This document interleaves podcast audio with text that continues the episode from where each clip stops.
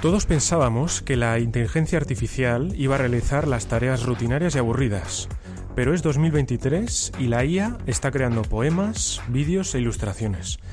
En el mundo del cine también está impactando y durante 2023 hemos visto cómo los actores y guionistas de Estados Unidos han realizado una larga huelga. Algunos de los motivos de esta huelga eran salariales, pero también se quería limitar el uso de la inteligencia artificial en el cine. Hoy en la tertulia debatimos sobre el conflicto entre inteligencia artificial y cine. La tertulia de la inteligencia artificial.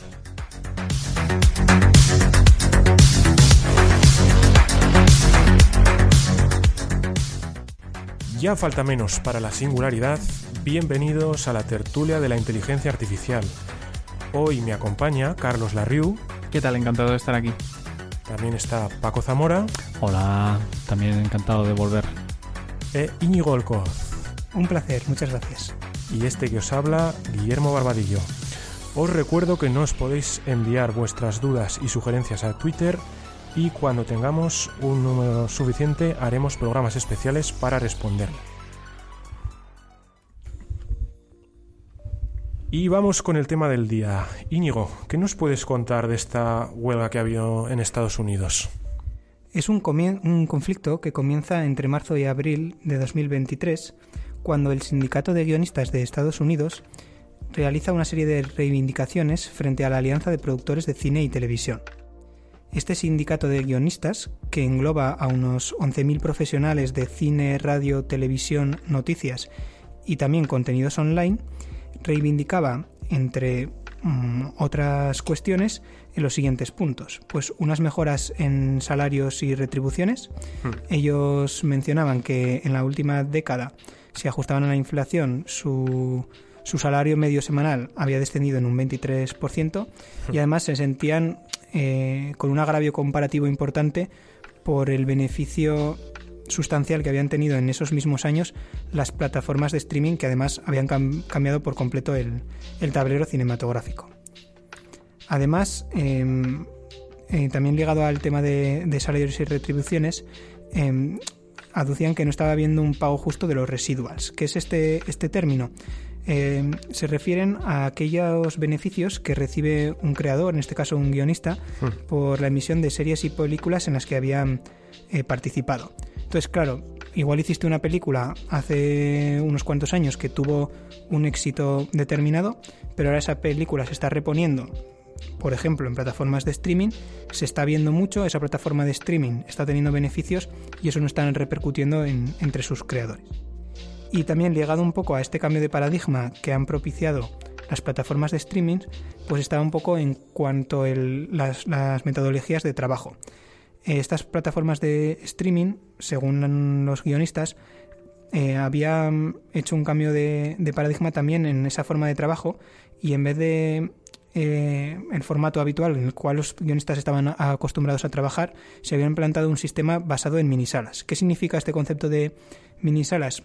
Eh, pues aquí se contrataban a un grupo muy reducido de guionistas para llevar a cabo un proyecto eh, cinematográfico y una vez que, digamos, ya estaba como desolosado en que iba a, con- a consistir el, eh, la producción cinematográfica, pues ya se continuaba un poco sin, sin estos guionistas, es decir, se les utilizaba un poco pues para lanzar el, el proyecto y cuando ya se tenía un poco la idea encarrilada, se prescindía de ellos. Estas como cuestiones un poco generales. Y a todo esto le tenemos que sumar como punto central el uso de la inteligencia artificial y los cambios de paradigma que estaban teniendo en el proceso de escritura. Ante la falta de acuerdos de los guionistas con los productores, la huelga dio comienzo el 2 de mayo de 2023. Hmm. Además, hemos de sumar a la huelga del sindicato de, de guionistas la huelga a la cual se unió también el sindicato de actores. Eh, muchas de sus reivindicaciones eran compartidas junto con, con las de los guionistas, también en cuanto al uso de, de la IA. Por ejemplo, en el caso de los actores, eh, reivindicaban una regulación y unas retribuciones también acordes en el uso que se hiciera de ellos para alimentar a las IAS. Por ejemplo, una de las cosas que se estaba eh, haciendo a lo largo de 2023 era pagar a actores como extras en rodajes, les escaneaban para obtener de ellos los datos de entrada con los cuales alimentar un modelo de inteligencia artificial y así obtenían eh, su clon cinematográfico para usarlo en el resto de producciones.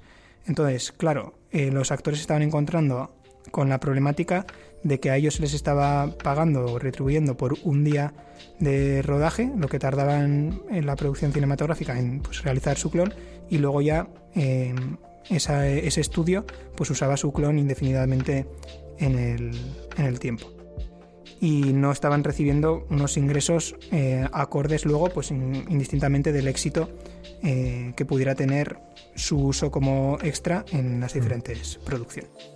Claro, la cosa es que es distinto, ¿no? Una cosa es eh, interpretar un papel en una película y otra es que te escaneen para luego utilizarte todas las veces que quieran. O sea, no es el mismo, no es el mismo trabajo.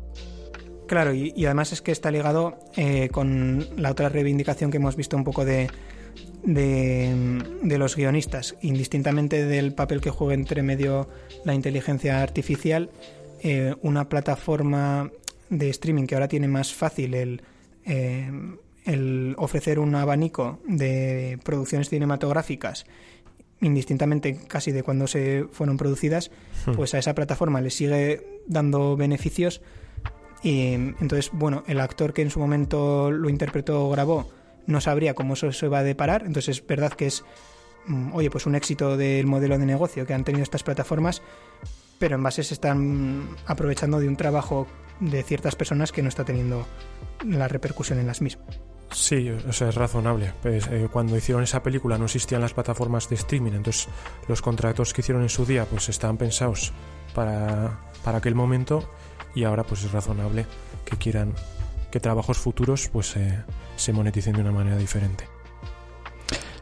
Tiene algunas cuestiones, a ver si sabéis un poco de qué iba esto. Eh, cuando comentabas, Íñigo, actores que eran contratados para hacer como de extras, para poder escanearles, estamos hablando de actores pues un poco que no tenían mucha reputación o... Hmm. Eh, no, ¿No podría ser también que estos Claro, si les escanean la cara y luego les ponen en producciones que llegan a hacerse más o menos importantes, no a su vez sube el caché de su aparición en futuras eh, películas entendiendo que su cara se ha hecho más famosa. No lo sé, o sea, ahí hay una reflexión que no sé tampoco muy... En...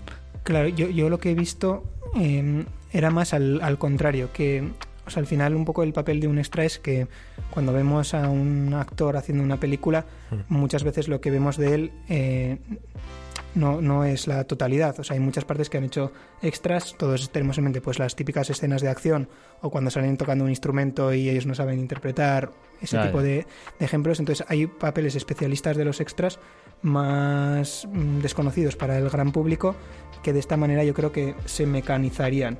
Vale, Claro, igual a ti te están para una determinada secuencia y luego la usan masivamente o la reutilizan en más contextos. Yo me imagino que vienen más por ahí los tiros, teniendo en cuenta que esto, como digo, son reivindicaciones un poco de, de los sindicatos, tanto de guionistas como de actores, que las principales estrellas, pues algunas de ellas están adscritas por motivos igual más casi ideológicos, pero que es más la gente currela de Hollywood que no las grandes estrellas. Aunque por solidaridad pues hemos podido ver algunas de estas estrellas con poder mediático pues respaldar. Vale, yo que me pensaba que el extra le grababan la cara y luego igual lo podían utilizar para ponerlo, yo que sé, de segundo eh, papel en... Claro, es que las posibilidades son un poco inmensas. Puede pasar de todo. Es que de hecho, utilizando la inteligencia artificial, incluso podrías inventarte las caras nuevas y hacer una película contratas a extras para que hagan movimientos y luego pones la cara de lo que a ti te dé la gana. Sí, también eso, es un poco raro. Yo, también lo estoy entendiendo por esa, por esa misma eh, esa misma idea, Paco, porque realmente me imagino que el coste que tenga contratar a los extras en una película será muy bajo, porque al final pues son actores poco conocidos y comparados con el protagonista que cobra millones de dólares, pues entiendo que sea una parte pequeñita del presupuesto, pero tampoco estoy seguro. Claro. Salvo que hagas una batalla con, con un millón de extras, no creo que sea mucho dinero el, que se lleven los extras. O sea, el problema yo creo que no está tanto a, a título Hmm. individual de, de lo que le pagas como cada extra, sino a esa parte de automatización o mecanización por parte de los estudios de un trabajo que igual en parte Sí. de su presupuesto no era tan alto, pero para gente, o sea, tampoco estamos hablando Claro, pero, de un pero por eso no veo, mínimo. no veo claro el incentivo a automatizar el extra cuando el extra es, es la parte más barata de la película. En cambio, si tú eres capaz de eh, automatizar a, eh, a Leonardo DiCaprio, pues te ahorras millones de dólares. Claro, pero tienes que pensar no como el pago individual al extra en concreto, sino en todo el proceso cinematográfico. Eh, pensemos un poco el, el ejemplo de algunas de estas grandes eh, producciones. Eh, yo me acuerdo que batió los récords en su momento en Juego de Tronos, la batalla de los bastardos, que para una Hmm. producción que era para televisión y no directamente para Sí. cine, pues era uno de los eh, procesos más caros. Entonces ahí el, el, el grueso de ese montante no iba a pagar a, al, al actor estrella, sino Hmm. que iba pues en, en la cantidad de caballos que involucraron, en toda la escenografía, en una cantidad de extras que claro, igual a uno no es tanto lo que pagas, pero si tienes que pagar a 200, pues es más. Entonces yo me imagino que son ambas cosas, como decís, o sea, como esto te da todas las posibilidades, entonces claro, em, para un actor en el fondo se está jugando no tanto mucho o, o poco respecto a lo que ya cobraba, como su propia supervivencia como, como trabajador. Muy bien, pues seguimos un poquito con la historia de, de la huelga, Íñigo. Sí, eh, en- bueno, en estas idas y venidas estábamos durante varios eh, meses eh, a lo largo de 2023, que claro, supuso la paralización de numerosas producciones cinematográficas, de televisión, de contenidos online, eh, que se alargaban durante días y días y sobre todo que comprometían el poder planificar y tener certezas cinematográficas en los meses venideros, lo cual pues ya veremos que se ha traducido en unas pérdidas eh, económicas millonarias. Y así hasta finales de septiembre, cuando tras casi 150 días de huelga, el sindicato de guionistas llegaba por fin a un acuerdo con las productoras. Entonces, centrándonos ya más en materia de inteligencia artificial, entre las concesiones que hayan eh, logrado, más allá de pues, este tipo de consideraciones eh, retributivas o del pago de los residuals, eh, podemos destacar las siguientes en materia de inteligencia artificial. Eh, la primera es que mm, eh, un escritor puede optar, si quiere, por utilizar la inteligencia eh, artificial eh, cuando está haciendo trabajos de redacción, pero que, bueno, y si la empresa lo permite, pero siempre bajo su criterio. Es decir, la empresa no lo, no lo puede obligar a hacerlo. Y además, si en algún momento la empresa quiere combinar ese trabajo que está haciendo como guionista con material generado por IA, pues también se le tiene que eh, notificar y hacer saber al, guionista. Y esto nos lleva también al segundo punto, que eh, digamos que, haya o no un uso de la inteligencia artificial para escribir o reescribir cierto material literario, no tiene que ir eh, en contrapartida a prescindir de ese guionista. Entonces, ¿qué estamos diciendo? Pues que al final el material generado por IA, pues de nuevo, es un complemento para la labor del guionista, pero no puede servir para prescindir de un guionista o reemplazarlo. Y también, pues por mantener un, poco, alguna, por ampliar alguna de las reivindicaciones más que han sido aprobadas, pues que también el, sindicato se estaba reservando eh, el derecho de afirmar eh, que cierta explotación de, de material eh, por parte de la IA, pues no, no sea admitida pues para trabajos futuros. Entonces, eh, estos han sido como los puntos principales que han logrado el sindicato de, de guionistas eh, en materia de inteligencia artificial y yo creo que podemos empezar a lanzar el debate. ¿Qué os parece, tertulianos? ¿Qué opiniones merecen estas reivindicaciones y logros adquiridos por los guionistas? Mm, A mí alguno de ellos me parece un poco extraño. O sea, eh, el primero que has comentado sobre que un guionista puede elegir si utilizar una inteligencia artificial o no, que no se le puede obligar a ello. Mm, No lo sé, lo, veo lo veo extraño. eh, si hago la comparación, eh, pues por ejemplo con ingeniería, eh, pues yo podría decidir que en el coche que voy a diseñar lo voy a hacer todos los planos a mano con boli y voy a estar dibujando, que no voy a usar el ordenador. Eh, no, sé, lo, veo extraño que se permitiera algo, en ese, algo de ese estilo en la ingeniería, eh, pues eso, que alguien en vez de querer utilizar eh, diseño asistido por ordenador, pues dijera, no, yo solo trabajo con, con papel y boli. O sea, como no fuera un super genio diseñador eh, pues con mucha historia y mucho caché, diría que eso pues eh, si, si, te, pusieras así no, tendrías trabajo y, ese sería el resultado. Me, parece extraño esa, esa petición.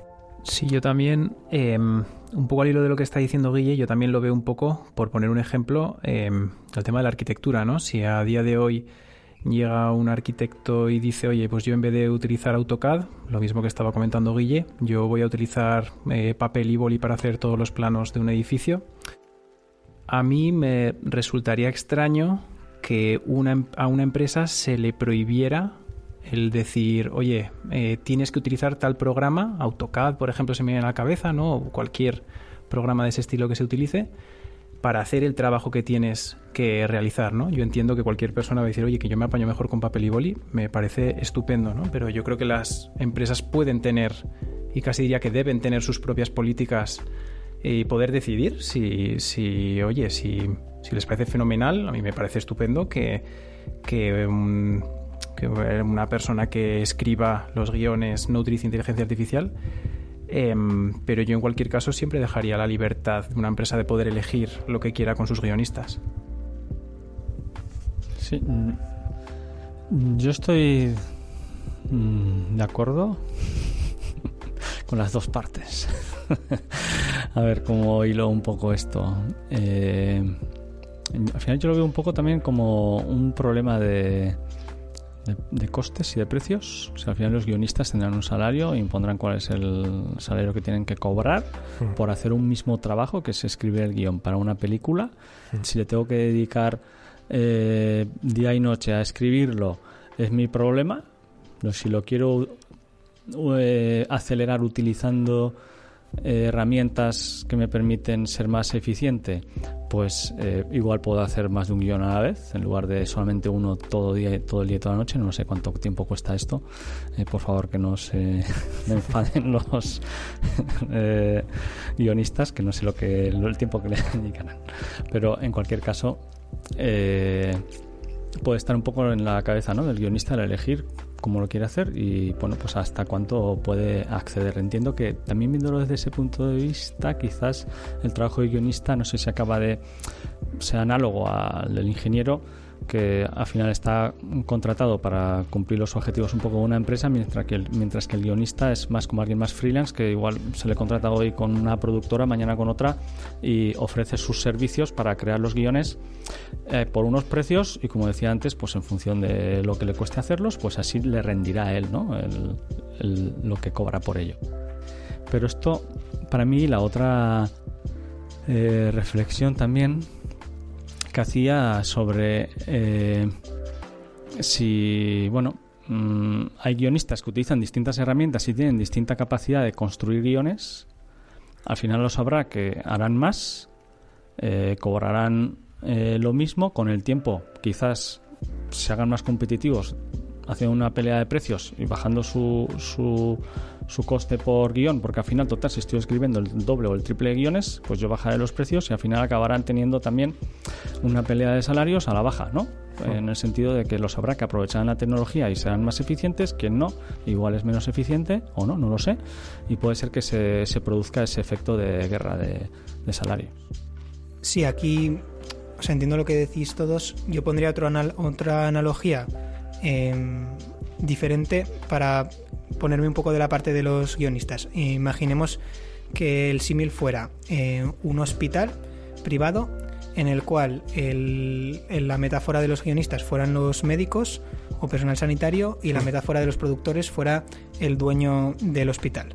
Entonces, llegado un momento, eh, podrías decir, oye, no hace falta médicos, por ejemplo, para especialidades eh, médicas o incluso las quirúrgicas, si ya llega un momento en el que ya no solo modelos de lenguaje avanzado, sino robótica avanzada, hmm. y todo lo tengo automatizado por inteligencia artificial. Entonces, como mm, a día de hoy no se puede hacer ese todo, eh, estaríamos en un hospital en el que muchas de esos procesos o una cantidad no una cantidad no desdeñable ha sido automatizada pero para otras te hace falta seguir utilizando médicos entonces esos médicos se unen y dicen no no a mí no me puedes para ciertas de estas eh, reemplazar del todo sino que incluso en algunas más susceptibles de ser em, automatizadas pues todavía me tienes que respetar que haya una persona humana de por medio que, que siga velando por ello y eh, ojo que aquí los guionistas no están diciendo de prohibir la IA, sino de decir, oye, que todo pase por manos de un guionista y que quede en manos de ese especialista, el guionista, el, que decida. Entonces, bueno, ya sé que el símil no es exactamente igual, porque estamos hablando de salud, vidas humanas respecto a un proceso creativo, pero yo lo veo un poco en esa analogía, es decir, como todavía seguís necesitando de nosotros para ciertas partes, porque claro, si fuera totalmente automatizable, pues no habría nada que negociar, ¿no? Pues prescinden todos los guionistas o médicos en la productora o hospital privado y, ya está.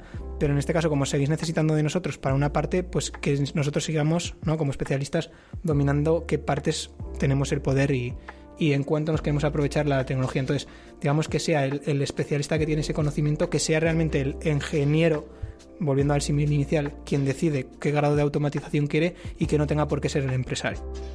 Si lo que no sé es ahí en ese escenario, ¿no? ¿Qué papel jugaría, no? Pues eh, la asociación, ¿no? Pues de guionistas en el sentido luego de regularse a sí misma, porque si eh, estoy muy de acuerdo con lo que has comentado, Íñigo, esa manera de verlo. Eh, efectivamente, caen los guionistas, quieren controlar cuándo van a hacer las cosas usando las herramientas que tienen a su disposición y no que sea una cosa impuesta desde fuera pero también ellos a sí mismos cómo van a hacer para que no se produzca esa guerra de precios y al final acaben realmente en una situación que tampoco era la que querían, que es, eh, bueno, pues eh, pelear por ir a la baja, ¿no? Si empiezan a, surgir eh, un aprovechamiento de la tecnología de manera independiente de cada uno de los guionistas. Claro, la cosa es que en ese escenario que planteas, Paco, entiendo que estás haciendo la hipótesis de que el número de películas se va a mantener constante. Pero para mí la gran ventaja que va a traer la inteligencia artificial al cine es el reducir la barrera de entrada. El que hacer una película ya no cueste 500 millones de dólares, 1000 millones de dólares, que bajo mi punto de vista pues es uno de los problemas que tiene el cine a día de hoy, que hacer superproducciones es muy caro entonces eh, se, asumen pocos riesgos creativos porque eh, quieres rentabilizar la inversión, entonces pues acaba viendo pues películas pues que pues eso, con muy pocos riesgos, muy políticamente correctas y al final pues eso traducen en que no son interesantes. Y yo creo que la, inteligencia artificial podría traer el beneficio de pues eso, permitir hacer eh, conseguir resultados muy parecidos a las superproducciones a día de hoy, pero con mucho, con un presupuesto mucho más bajo, por lo cual pues se pueden tomar más riesgos, eh, más personas haciendo cine, más historias y, pues mi, mi, futuro ideal es ese, que vayamos a tener mucha más cantidad de contenido y mucho más variado, pero con la misma calidad que tenemos a día de hoy. Sí, puede ser. Eh, dejando un momento de lado que, por supuesto, hay películas con muy bajo presupuesto muy buenas. Hmm.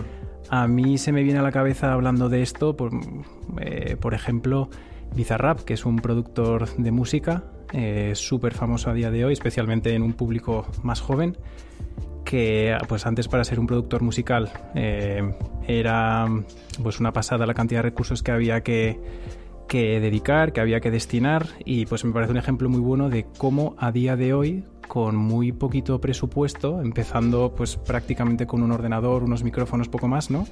Pues se puede llegar a hacer cosas súper chulas y súper interesantes, ¿no?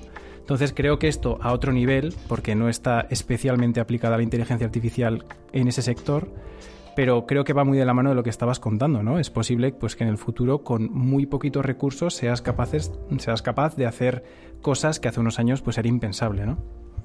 Sí, estoy completamente de acuerdo. Y, también poniendo una analogía, eh, pues eh, el ejemplo de YouTube que a día de hoy tienes millones y millones de vídeos de cualquier temática con muy buena calidad eh, en cualquier momento del día, eh, pues es algo que, eh, pues, que está acabando con la televisión, ¿no? Al final, la gente joven, por lo general, ya no ve la tele, pues o ve Netflix o ve YouTube, pero es que no te pones a ver la tele porque no estás, o sea, no sabes ni, ni qué están echando en ese momento. Entonces, por el cine creo que podría llegar a pasar algo similar. Estas reflexiones que estáis haciendo me llevan un poco a, un poco a la segunda pregunta, ¿no? Eh, ¿Hasta qué punto van a quedar prontamente obsoletos estos acuerdos? O lo que es lo mismo, un poco, ¿hasta qué punto se está intentando poner eh, límites al campo eh, por parte de los guionistas en, en, este sentido? Porque sí que es verdad que no es la primera revolución que ha tenido el cine y que ciertas profesiones han visto como como han, tenido que reinventarse dentro del propio mundo del cine, pues a todos nos puede venir eh, la revolución de los primeros años del cine, que era mudo, a cuando eh, llegó el, la voz al, mundo del cine. O, por ejemplo, con em, especialistas concretos, que antes había pues músicos de, sesión, o en todo el mundo de la música aparejada al cine, pues eh, era una parte pues muy manual, con muchos especialistas ahí involucrados que ha llegado un momento en el que pues ha tenido también su parte de automatización. Lo que no sé si de nuevo unas reflexiones que nos han venido en otros programas, al ser este un cambio de automatización de proceso creativo por primera vez en muchos de los aspectos, supone un cambio de paradigma con respecto a estas revoluciones del pasado. Sí, hombre, está claro que, eh, que, las, otras revoluciones que has comentado eh, eran de una naturaleza distinta. Eh, yo creo que esta revolución lo que va a permitir es que equipos muy, muy pequeños o, incluso una sola persona desde su casa pues pueda hacer eh, trabajos de mucha calidad. Y, como ejemplo eh, pondría el canal de eh, Corridor Digital, que creo que lo hemos mencionado alguna vez en la tertulia, en el cual han hecho un bueno han hecho ya dos, dos capítulos de un anime partiendo únicamente de vídeo y utilizando inteligencia artificial para darle el formato de anime. Entonces, pues Corridor Digital es un equipo pequeñito, pues eh, a ojo diría que habrá 10, 20 personas en ese, en ese estudio y hacen pues eh, contenido para YouTube basado pues en, en, técnicas de, de, modelado 3D y, y animación en digital. Y pues ellos están un poco tomando esa bandera de, qué se puede hacer con la inteligencia artificial a día de hoy y, yo creo que el, trabajo que hacen pues enseña un poco por dónde va el futuro del campo. Sí, es que aquí está el eterno eh, debate también, de nuevo, del uso que, que, hacemos o que hace la gente un poco de estas herramientas. Entonces, que herramientas de estas vayan a suponer una mengua o un aumento en la creatividad de las personas pues va a depender mucho de, cómo se use. Si nos lo empezamos a pensar como que el cine se vuelve en una empresa cárnica en el cual lo que quieres es contenidos inmediatos generados de cualquier manera, pues podría haber gente que piense pues que el cine no va a volver a ser lo, que era. Pero llevado un poco a las reflexiones que, dices, Guille, cuando comentabas tú ese ejemplo, me ha venido a la mente hmm. una persona muy admirable, yo diría, que es Shane Carruth, no sé si lo conocéis, es el tío que hizo la película de Primer, eh, toda una joya del, del, cine. Es una peli que ya en 2004 eh, costó solamente 7.000 dólares y es una peli eh, chulísima, además que bueno, una peli casi de, culto dentro de la ciencia ficción. Y ahí Shane Carruth, con la tecnología de 2004, eh, digamos que hacía todo, es decir, escribió, dirigió la peli, hmm. también la produjo, eh, era uno de los protagonistas, eh, la editó, la realizó e incluso compuso la banda sonora. Entonces, alguien con el genio creativo de Saint Carruth, cuantas más herramientas tenga a su disposición, pues es que igual este tío es capaz de hacer unas películas increíbles él solo y que si antes dependía de que algún estudio pues le quiera financiar esos 7.000 dólares o que se lo autofinanciara a él. Sí, es que además a mí esto me parece muy curioso, ¿no? Y volviendo a lo que decías antes, Íñigo, de que por primera vez se puede mejorar el proceso creativo, ¿no? Con un ordenador, que es lo que eh, antes no se podía.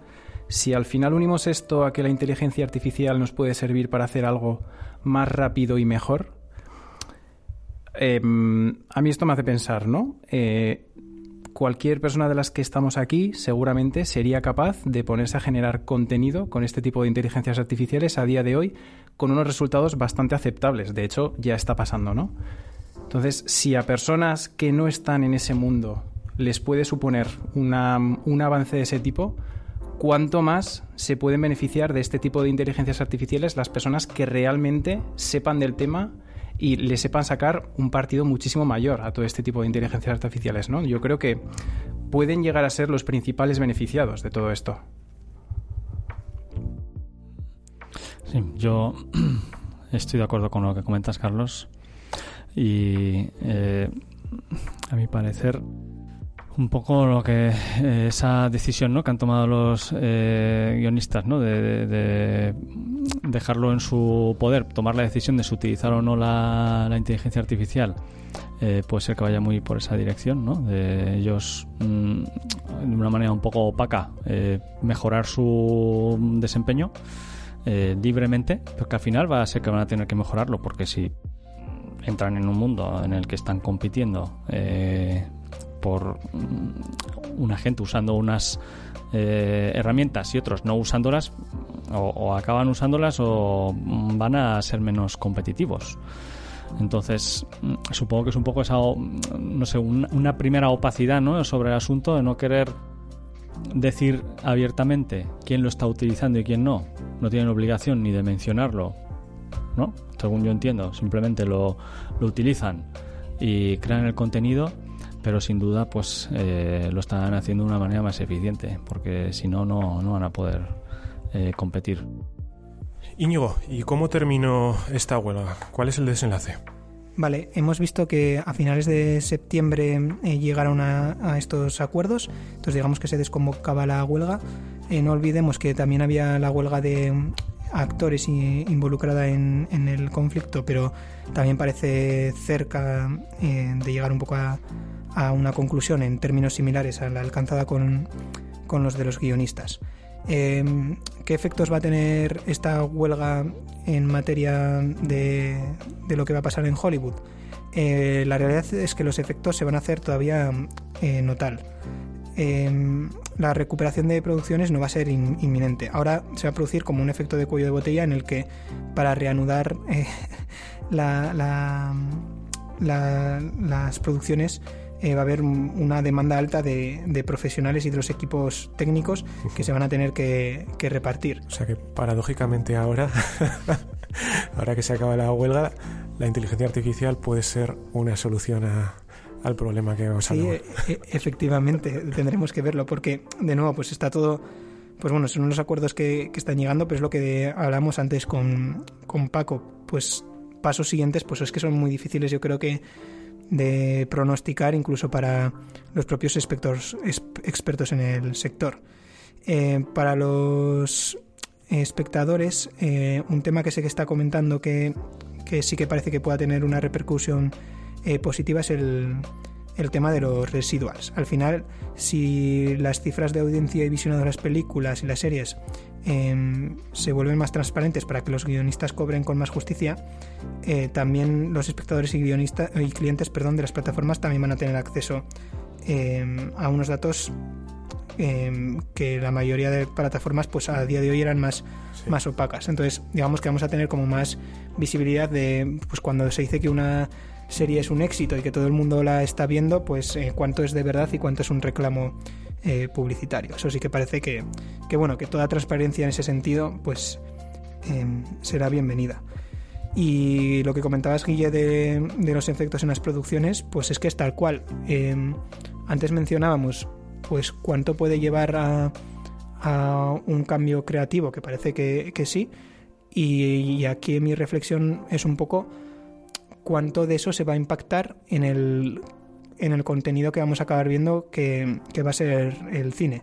Porque si ya con las plataformas de streaming, un poco al margen de inteligencia artificial para producción creativa, o sea, más allá de los sistemas de recomendación eh, que usan IA desde hace mucho tiempo y que utilizan este tipo de plataformas, ya avecinaban eh, cambios, ¿no? Pues eh, un poco en, en, el sentido de lo que decías, Guille, pues de nuevo, las plataformas en streaming igual ya no son producciones tan mastodónticas, sino que son producciones más sencillas, más de un consumo inmediato.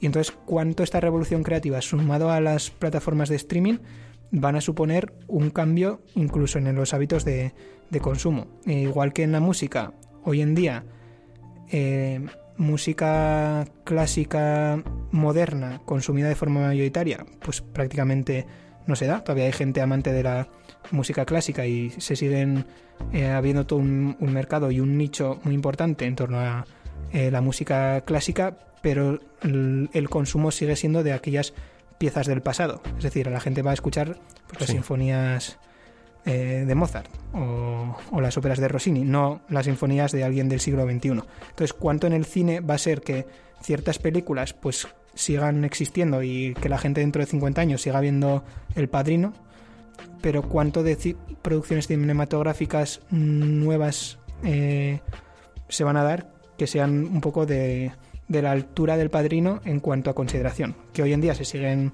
dando. En parte las están auspiciando estas propias plataformas de streaming. De hecho, está pasando que eh, las últimas películas pues, de Martin Scorsese, por poner un ejemplo, eh, ya están siendo financiadas por estas grandes compañías que como siempre se han visto menos valoradas que digamos el cine tradicional han intentado un poco paliarla en base al dinero, a la pasta. Pues al final, oye, cojo a los mejores directores, actores más renombrados, les doy dinero y que hagan un poco lo que quieran eh, sin límite. Y a ver si así, a base de que películas de Netflix, HBO, etcétera, ganen premios en certámenes prestigiosos, pues se rompa un poco esa barrera. Al mismo tiempo que juega en la baza de, eh, vale, sí, una o dos películas de estas cada cierto tiempo, pero yo lo que voy sacando es estas producciones en, en masa para que alguna triunfe y me gane mis suscriptores. Entonces yo creo que estamos ahí uniendo todo eso en la cactelera en un punto pues, pues de cambio muy notable que no sé un poco cómo lo veis vosotros. Eh, mientras hablaba Íñigo me ha, me ha venido una duda eh, respecto a, las a, las reivindicaciones que han hecho los guionistas, en las cuales se distingue entre material que ha hecho un guionista y material que ha hecho una inteligencia artificial, como poniendo la inteligencia artificial en, otro nivel. Y la duda que me surge es eh, cómo van a poder diferenciar entre los dos textos, cuando es un problema que a día de hoy no, no tiene solución y en el futuro pues probablemente tampoco. Claro, la, la cosa es que no, eh, que, que no tenga por qué ser eh, explícito que lo han hecho con la IA. Me intento explicar. Ese problema existía en, en el mundo de la creación. Em, en la de guionistas no sé muy bien, pero desde luego en, la de literaria tal cual, con lo de los escritores fantasmas que, se decía. Es decir, había un escritor de renombre, pero que luego eh, subcontrataba partes del texto. Es decir, igual él tenía la idea y decía, oye, ahora contrato a estos tres tíos que no tienen renombre, hmm. les pago una miseria y, oye, yo te digo el capítulo que vaya un poco más o menos de esto. Y lo hagan y eso pues seguía estando esa misma duda. Entonces yo, yo creo que más un poco la reivindicación de los guionistas va como con lo que ha explicado muy bien Paco, es decir, de que tengan ellos el control. Entonces que no sea que de que el que digamos que ese control lo siga teniendo un guionista y no un productor. Es decir, que un productor no pueda decir, he hecho esta película. Entonces el sindicato de guionistas dirá, vale, pero ¿quién ha sido tu, tu, tu guionista de referencia o tu conjunto de guionistas? Y si no hay nadie ahí de referencia, pues entonces le podrá demandar en ese sentido. Yo creo que eso es un poco lo que está cambiando un poco. Es decir, que tiene que seguir habiendo una figura del guionista, que tal vez pueda ser el propio productor, o sea, en, un sentido. Pero yo creo que, claro, aquí es. No sé cómo conciliarán, eso no tengo ni idea, eh, entre grandes producciones en las cuales. Eh, mm, vale, tenga que ser de eso más ordenado, o lo que decíamos, hmm. algo más eh, de nicho que. ¿Cómo le demandas a un tío en su casa que tenga que tener un guionista si él pues, lo mismo lo es, ¿no? O hmm. hasta qué punto es un agravio comparativo para el multimillonario productor de cine el decirle, no, tú, tú justo no puedes eh, consultar a ChatGPT y hacerte tu propia película. ¿no? Yo creo que ahí son los detalles un poco finos que estarán ahora dirimiendo. Hmm, me ha gustado la metáfora del, escritor fantasma, del escritor negro, porque creo que es muy, muy acercada a, ChatGPT a día de hoy, eh, salvando las distancias de que tienes mucho menos control sobre su trabajo, pero pero podría ser un, equivalente muy, muy parecido. Y como nosotros no somos artistas, sino que estamos en el lado oscuro de la inteligencia artificial, hoy para este programa, eh, gracias a Íñigo, tenemos una entrevista. Íñigo. Sí, eh, hoy me hace especial ilusión eh, contar con un invitado muy especial, Josu Solano Torregrosa, por, por, dos circunstancias. en primer lugar, porque es el primer invitado que tenemos en la tertulia ajeno a, a Veridas. Ya sabéis que Veridas es la empresa donde trabajamos los tertulianos una empresa con la cual puedes verificar identidades sin fricción en un mundo digital y físico con nuestra plataforma biométrica impulsada por inteligencia artificial. Pero claro, para tratar un tema eh, tan bonito como este de la IA y su impacto en, las industrias creativas, nos hacía especial ilusión, como mencionaba, pues contar con una persona eh, del mundo del arte y de la generación de, de contenidos y que además hubiera estado trabajando en producciones cinematográficas. Y además, pues bueno, como Josu Solano es una persona que conozco bien y, a la cual admiro eh, en ese sentido, me, hace especial ilusión contar con él en la, en la tertulia. Eh, Josu es un ilustrador y diseñador conceptual navarro afincado en Barcelona, a quien su trabajo le ha llevado a participar en diversas producciones cinematográficas, como por ejemplo la última película de Juan Antonio Bayona, La Sociedad de la Nieve.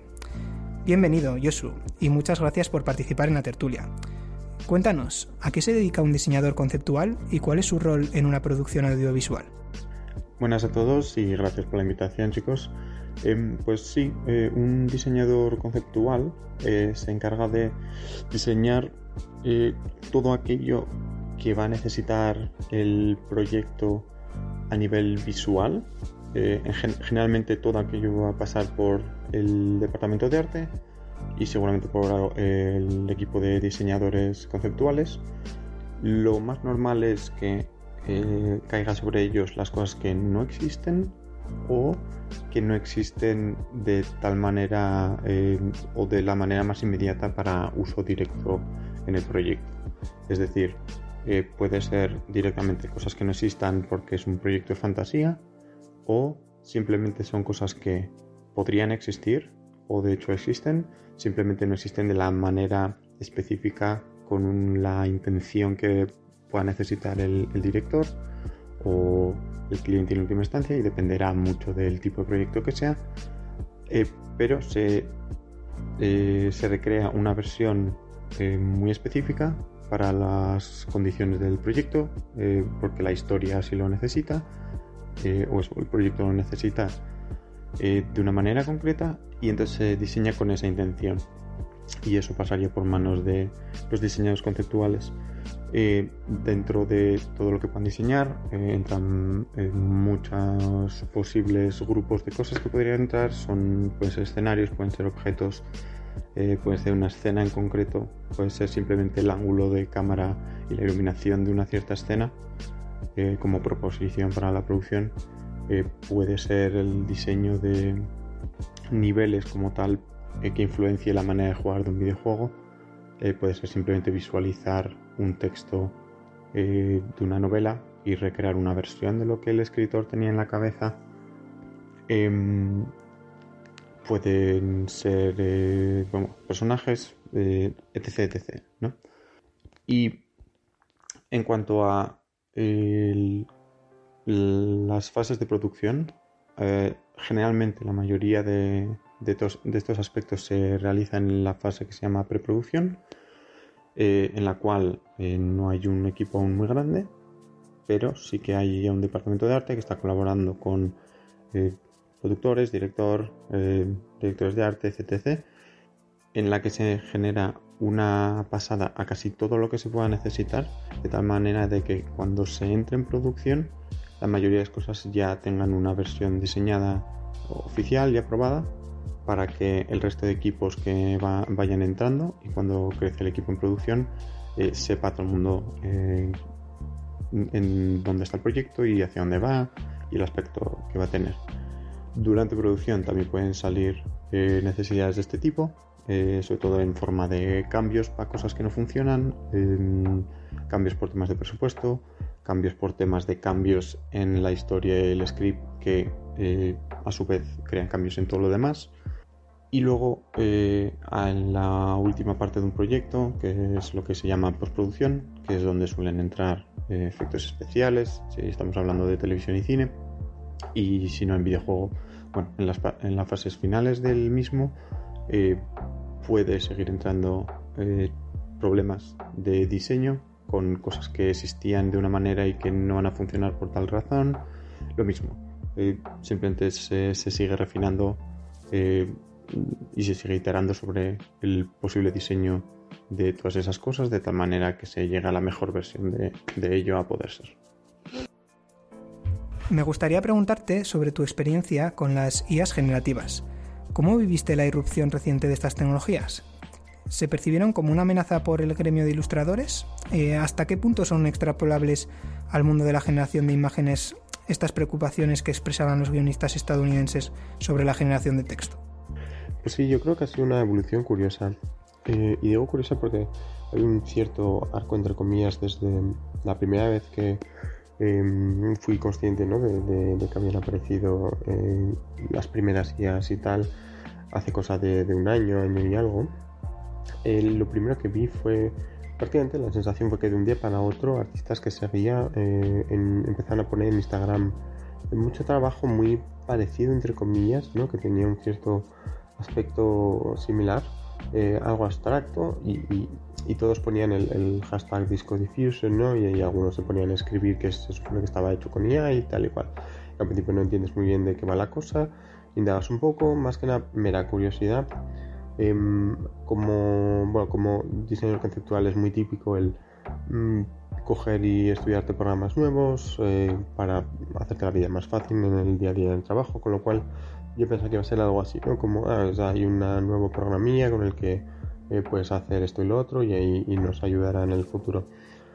Mm, pero mm, eh, por ese entonces no, no, no creo que le daba a nadie mucho miedo porque el, trabajo que salía era siempre eso, ligeramente abstracto, era como un, empujón, te, quitaba parte del trabajo manual y te iniciaba la imagen y te la dejaba, vamos a decir, al 50-60%, pero mm, todo el rato eh, parecía que iba, siempre había ese margen para que el artista acabara aquello, se lo llevara donde quisiera y, pusiera de su parte. Con lo cual no, no, daba esa sensación de que esto nos va a quitar el trabajo, nos va a reemplazar y, y, es fin del juego, ¿no? de, ahí, eh, de, ahí, saltamos a cosa de 6-8 meses. Em, las sensaciones que de repente han mejorado sobremanera, em, más que nada porque mucha gente se quedó en el carro de eh, seguir usándolas em, y le interesaba el tema.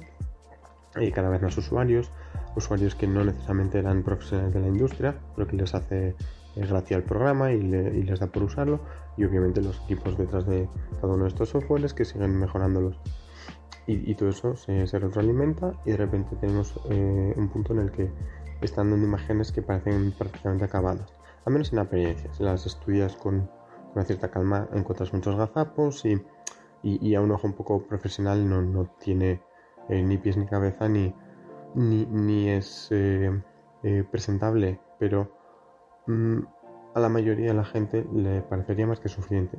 Y ahí se nos plantea la pregunta de ¿es esto suficiente para un director de arte en el contexto de un trabajo? Y por lo tanto tenemos ahora un, miedo potencial de esto podría sustituirme o al menos sustituir a, una gran cantidad de trabajos, eh, de, puestos de trabajo, eh, aunque quizá no todos, ¿no? Y Di que eh, incluso entonces, a pesar de que ya había un poco más miedo en general y mucha gente se empezó a, yo creo, a, frustrar con el tema, em, yo seguía pensando, era de los que le veía un poco el, yo no creo que nos sustituyan del todo, puesto que para mí les sigue faltando y es lo que sigo pensando hoy en día, le sigue faltando un poco un componente que es muy importante en el trabajo en sí, que es el el de poder poner intención en lo que haces y, ser consciente de que haces lo que haces de una manera porque es lo que te piden o es lo que crees que es mejor para el proyecto y, por lo tanto hay un, tema consciente en por qué realizas el trabajo que haces y, y por qué entregas y lo entregas como lo haces, ¿no? Mientras que entiendo que la, la IA no, no, es para nada consciente, lo que simplemente es un tema estadístico de en, lee texto, asume lo que te refieres, va a la base de datos, como quien dice, y te devuelve una imagen que es representativa de lo que le dices.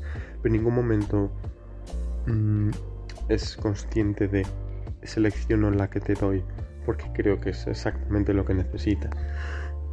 Y creo que por mucho que sigan mejorando, eh, seguirá existiendo un poco esa incompatibilidad de, eh, de comunicación entre la IA y un director de arte que de otra manera un artista eh, conceptual y un director de arte, el director del proyecto o quien fuera, en última instancia el cliente, eh, podrían tener y, de alguna manera ayudar a, llegar al, al, final, ¿no? A, seguir iterando hasta llegar a la versión mmm, que se necesita.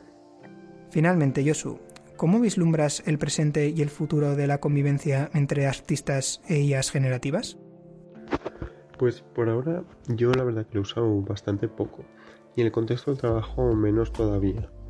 Eh, dicho esto, eh, sí que creo que se estará eh, implementando cada vez más. Supongo que internamente estudios la estarán lo he dicho, implementando de alguna manera, o al menos visualizando de qué manera, si no ya eh, la podrán eventualmente implementar. Eh, de hecho, bueno, ya en muchas de sus formas, eh, no solo la de texto a imagen, que quizás la que eh, revoluciona un poco, al menos mi campo, pero ya en menor medida para mm, pequeñas tareas ya se usaba. Eh, Photoshop usa ya para muchas de sus herramientas individuales. Eh, los estudios de efectos especiales usaban IA para eh, ayudar a mejorar animación, ayudar a mejorar el renderizado, ayudar a mejorar lo que sea. Al fin y al cabo es ayudar a, acelerar las tareas o a quitarte ciertas tareas muy manuales y repetitivas, ¿no? Por lo tanto, yo, creo que la IA mmm, se asentará en algún momento. Eh, no sé exactamente aún de qué forma. Mm, yo más pienso que las primeras IAs que se adopten eh, oficialmente serán las que, no tanto las que te hacen en apariencia todo el trabajo, sino más las que hagan muy bien algo específico.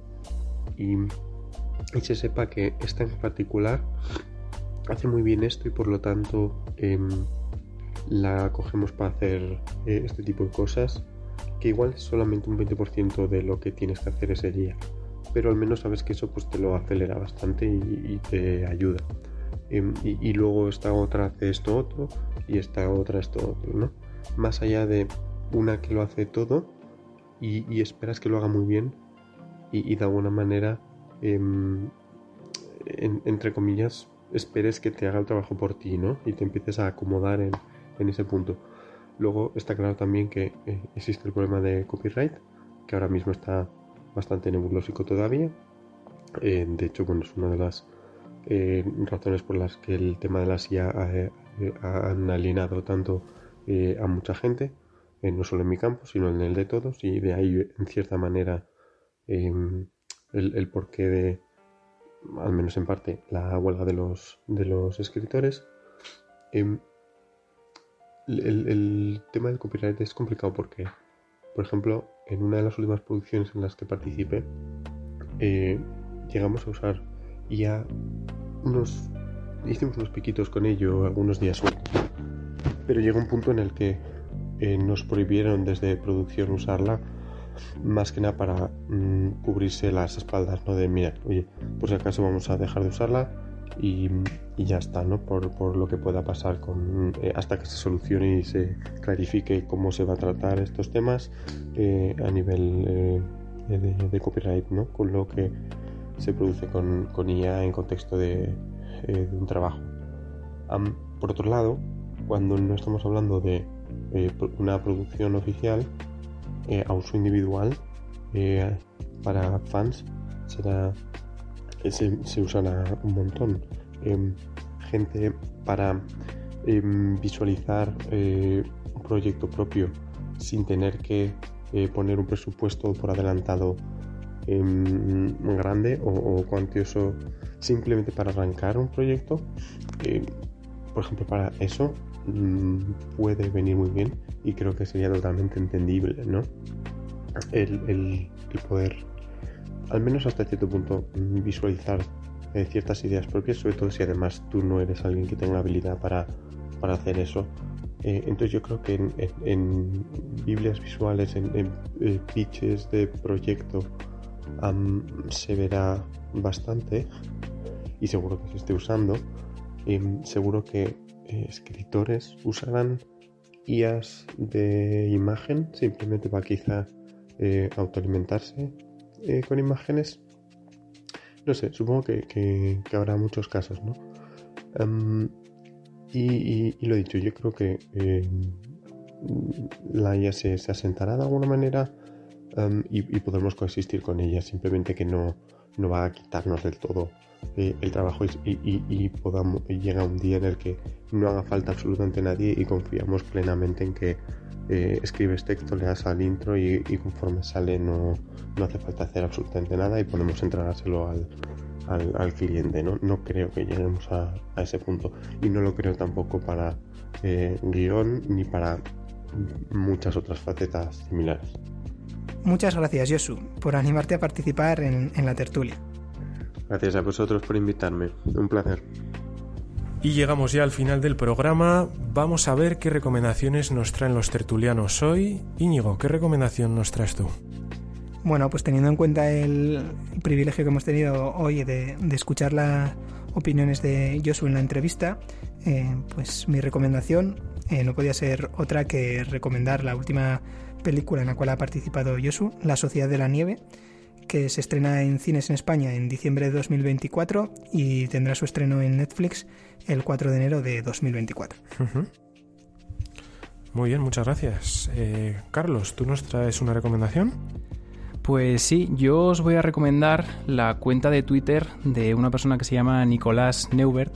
En su nick de Twitter es I am Neubert. Y me parece súper interesante porque tiene, pues el tweet que tiene pineado se hizo súper famoso eh, a raíz de hacer lo que pretende ser una especie de, em, de tráiler de una película, pues casi como un toque como bastante épico, que está hecho en su totalidad con inteligencia artificial, ¿no? Un poco al hilo de lo que estábamos hablando hoy. La verdad que es una pasada, lo recomiendo a todo el mundo que lo vea. Y, y la cuenta de Twitter de esta persona que, que em, por lo menos en su biografía dice que es diseñador de productos, eh, pues es, es digno de ver y admirar. Muchas gracias Carlos. Y por último, mi recomendación de hoy es un poco especial porque es un libro que he editado yo mismo y eh, viene un poco al hilo de esta temática de inteligencia artificial eh, aplicada pues a la creación y os cuento un poco la historia. Yo, bueno, yo soy muy aficionado a la historia en general y en verano decidí leerme La Guerra de las Galias, que la escribió Julio César hace ya más de 2000 años, y la verdad que me gustó mucho, pero le vi dos problemas. El primer problema era que el lenguaje que utilizaba era muy antiguo y era difícil de seguir y a veces entender las cosas, y por otra parte pues tenía que estar constantemente yéndome a la Wikipedia o a Google Maps para entender bien eh, dónde pasaba cada cosa y dónde estaba cada tribu y bueno, pues un poco eh, por dónde transcurrían las aventuras de César. Entonces, eh, cuando terminé de leer el libro, cogí ChatGPT y, y, hice una prueba a ver qué tal traducía del latín al español. Y como vi que lo, que lo hacía muy bien, pues me animé a traducir todo el libro, eh, luego revisarlo manualmente. Y entonces, de esa manera, corregí el primer problema y conseguí una versión de la Guerra de las Galias con un lenguaje eh, más moderno y mucho más sencillo de entender. Y luego, pues, eh, utilizando Python, he creado mapas para ilustrar pues, los movimientos de, de cada campaña de la Guerra de las Galias y pues juntando todo eso más algunas ilustraciones que he sacado de internet, pues he sacado una nueva edición de la Guerra de las Galias con el subtítulo eh, eh, creo que es traducción moderna e ilustrada, que lo podéis encontrar pues en Amazon, en Apple y en Google, en cualquier plataforma. Y pues eso, si, si sois aficionados a la historia, estoy seguro de que os va a gustar. Y con esto ya concluimos el programa. Eh, nos veremos muy pronto y muchas gracias a todos por estar. Muchas gracias. Venga, gracias. Hasta luego. Hasta luego, muchas gracias.